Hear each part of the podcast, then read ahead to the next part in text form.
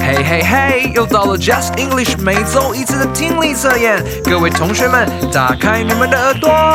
Let's take a lesson. 辨识句意，产生图像记忆。Let's take a lesson. 基本问答，回应更多变化。Let's take a lesson. 言谈理解，沟通没有界限。Let's take a lesson. 听懂一切，高分就会实现。Listen a lesson Good evening, everyone, and welcome back to Just English Let's Take a Listen. Today is December 1st, and we are in Unit 1 of the December Listening Test. Hello，欢迎大家来到 Unit One 十二月一号的旧式会考英文听力测验单元。我是 Kevin 老师。 This is Becca 老师。哇哦，贝克老师，好久不见，大家都好想你哦。欢迎你回到我们的听力测验单元。 Thank you. 听说贝克老师去环游世界啦， 那贝克老师都去了哪些国家呢？ Oh, well, I had a really cool opportunity to go to four countries I've never been to before. I went to South Africa, 哦，有南非、 Finland, 芬兰、 Sweden, 瑞典， Norway, 还有挪威， and then back to the United States to see family and friends. 最后回到美国看他的家人还有朋友。那我们就再次欢迎贝克老师回到我们的节目当中。好， 那我们现在就赶快进入今天的听力测验的第一个部分——辨识句意，让你产生图像记忆。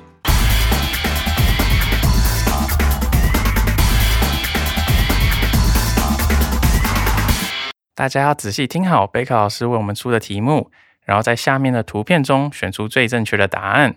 Section One: Choose the right picture. Number one.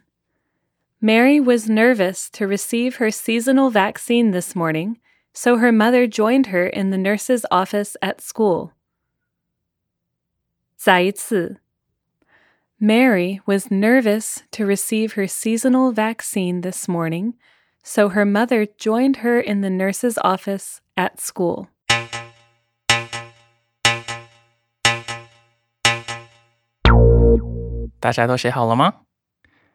大家都写好了吗？OK，那我们要到第二题喽。 Number two.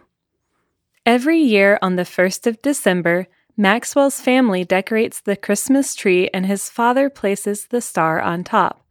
It is his favorite holiday tradition. 再一次 Every year on the 1st of December, Maxwell's family decorates the Christmas tree and his father places the star on top. It is his favorite holiday tradition.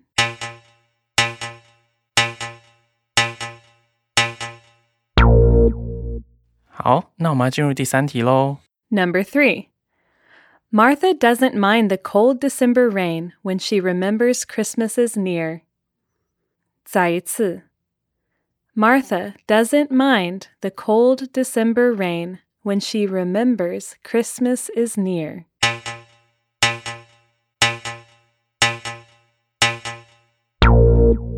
OK，如果大家都写好的话，我们就要进入听力测验的第二个部分喽。基本问答，让你回答更多变化。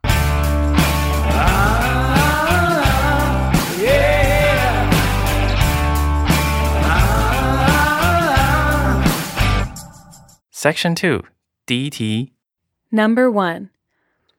It's Friday. Are you planning to do anything fun this weekend? 再一次 It's Friday.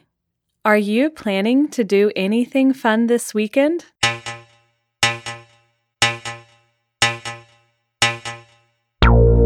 OK，那我们进入第二题。 Number two. I found a nice watch on the road yesterday when I was riding my bike. I wonder if it belongs to one of my neighbors. 再一次 I found a nice watch on the road yesterday when I was riding my bike. I wonder if it belongs to one of my neighbors.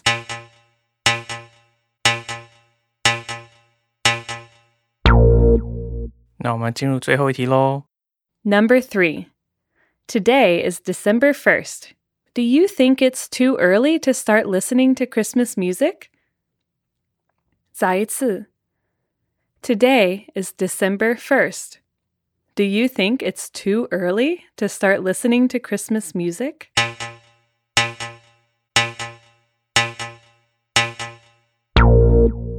好，如果大家都写好的话，那我们现在就要回到听力测验的第一个部分，为大家解释每一题。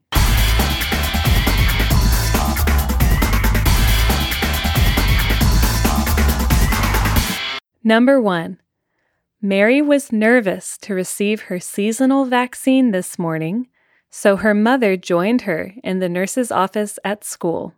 Mary 今天早上要去接种季节性疫苗，她感到很紧张，所以她的母亲陪她一起来到学校的保健室。那我们来问问看，贝克老师这一题的 keyword 是什么吧？ There are four key words in this sentence. One is nervous, another is vaccine, Mother, and nurse's office. 有四个 keyword。第一个 keyword 是紧张、疫苗、他的母亲，然后最后是 nurse's office，也就是保健室哦。那我们来看看下面的选项哪一张最适合吧。我们在选项 A 当中啊，看到有 Mary 以及她的朋友们，可是我们好像没有办法在这张图片当中看到她其实是要接种疫苗，对不对？然后他的妈妈也不在他旁边，所以这样的话，感觉跟题意好像相差蛮远的。那我们再看看选项 B，选项 B 这边的确有一个护士，然后好像是在帮她接种疫苗，可是她的妈妈好像不在耶，所以这样的话，选项 B 也是错的哦。我们最后再来看看选项 C，选项 C 里面有两个大人，还有一个小孩，然后看起来这个小孩应该就是 Mary 吧，他好像是正在被接种疫苗的画面。那我想，那其中一个大人应该是他妈妈，另外一个人应该就是护士了吧？所以这看起来应该是最符合题意的一张图片。所以这一题的正确答案就是选项 C。大家都有答对吗？Did you choose the right picture? 好，那我们就要进入第二题喽。Number two. Every year on the 1st of December, Maxwell's family decorates the Christmas tree and his father places the star on top. It is his favorite holiday tradition. 第二题说啊，每年十二月一日，Maxwell 的家人都会装饰圣诞树，而他父亲则会把星星放在树顶，这是他最喜欢的耶诞节传统哦。那我们来问问看，贝卡老师这一题的 keyword 又是什么吧？ The three key words and phrases for this sentence are family, father, and places the star. 所以 keyword 有家人、父亲以及放星星这三件事情。这样看起来，放星星的这个角色应该就是这一题的关键哦。好，那我们来看看下面的图片哪一张最适合吧。在选项 A 当中啊，我们看到好像是一个女生在放星星，诶， 所以这应该不是他爸爸吧？那这样的话，选项 A 就是错误的哦。我们再来看看选项 B，选项 B 这边看起来就是一家人，然后放星星这个角色也是他的父亲的样子，所以这样看起来选项 B 应该是正确答案哦。那我们再来最后看看选项 C 好了，在选项 C 这边，我们同样看到呃有一个人要放星星在圣诞树上，可是他其实也不是一个男生，所以我们就可以更加确定选项 C 也是错误的。那这一题的正确答案啊，就是选项 B 哦。大家都有答对吗？好，那我们进入第三题。 Number three. Martha doesn't mind the cold December rain when she remembers Christmas is near. 当 Martha 想起耶诞节快到了，也就不介意那十二月的寒冷雨天了。 那这一题的 keyword 是什么呢？There are two key words phrases for this sentence doesn't mind and cold December rain.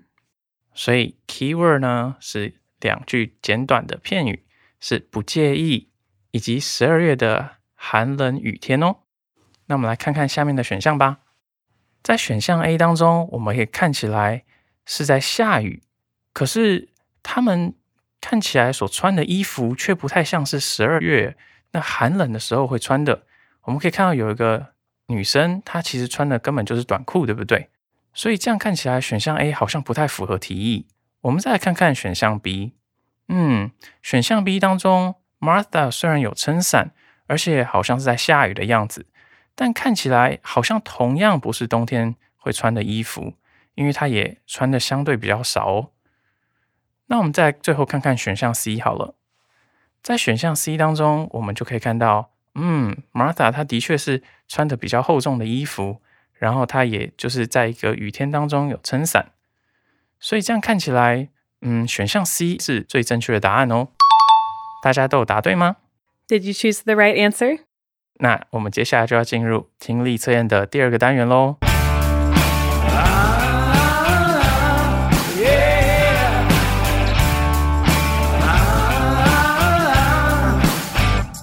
Section Two 第一题， Number one.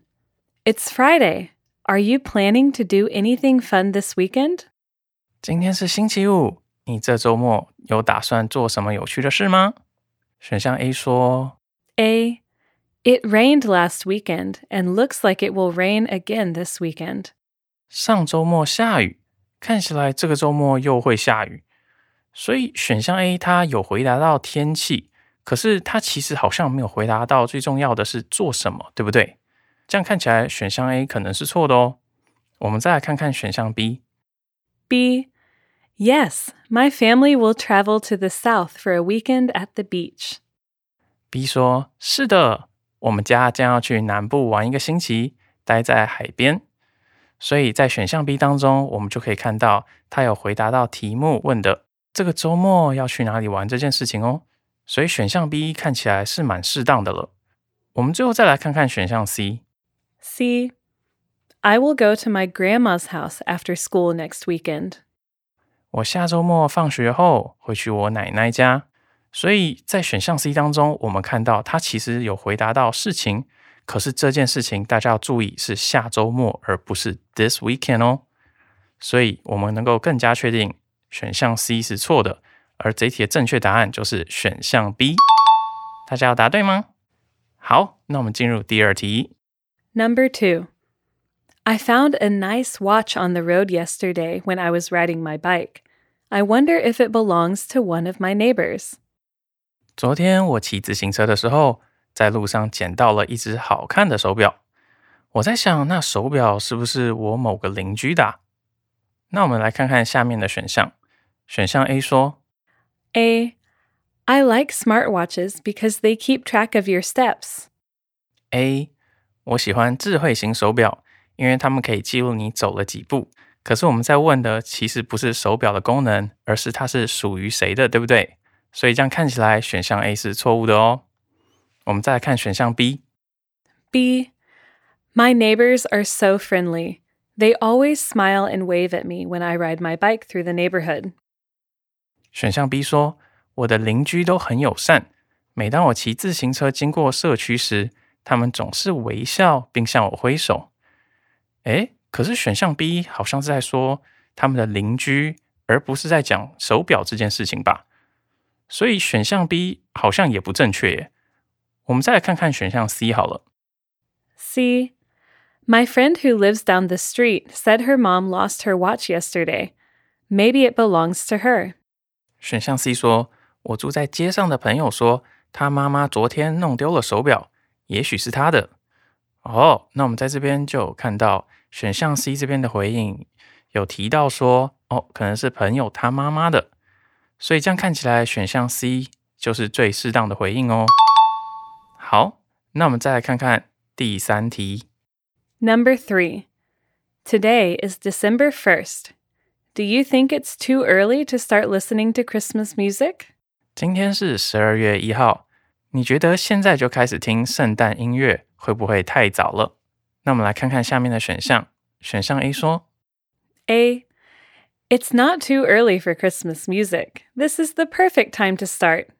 现在听圣诞音乐不算太早，现在正是开始听圣诞音乐的完美时间点呢。所以，我们看到题目有问到 这个时间点会不会太早？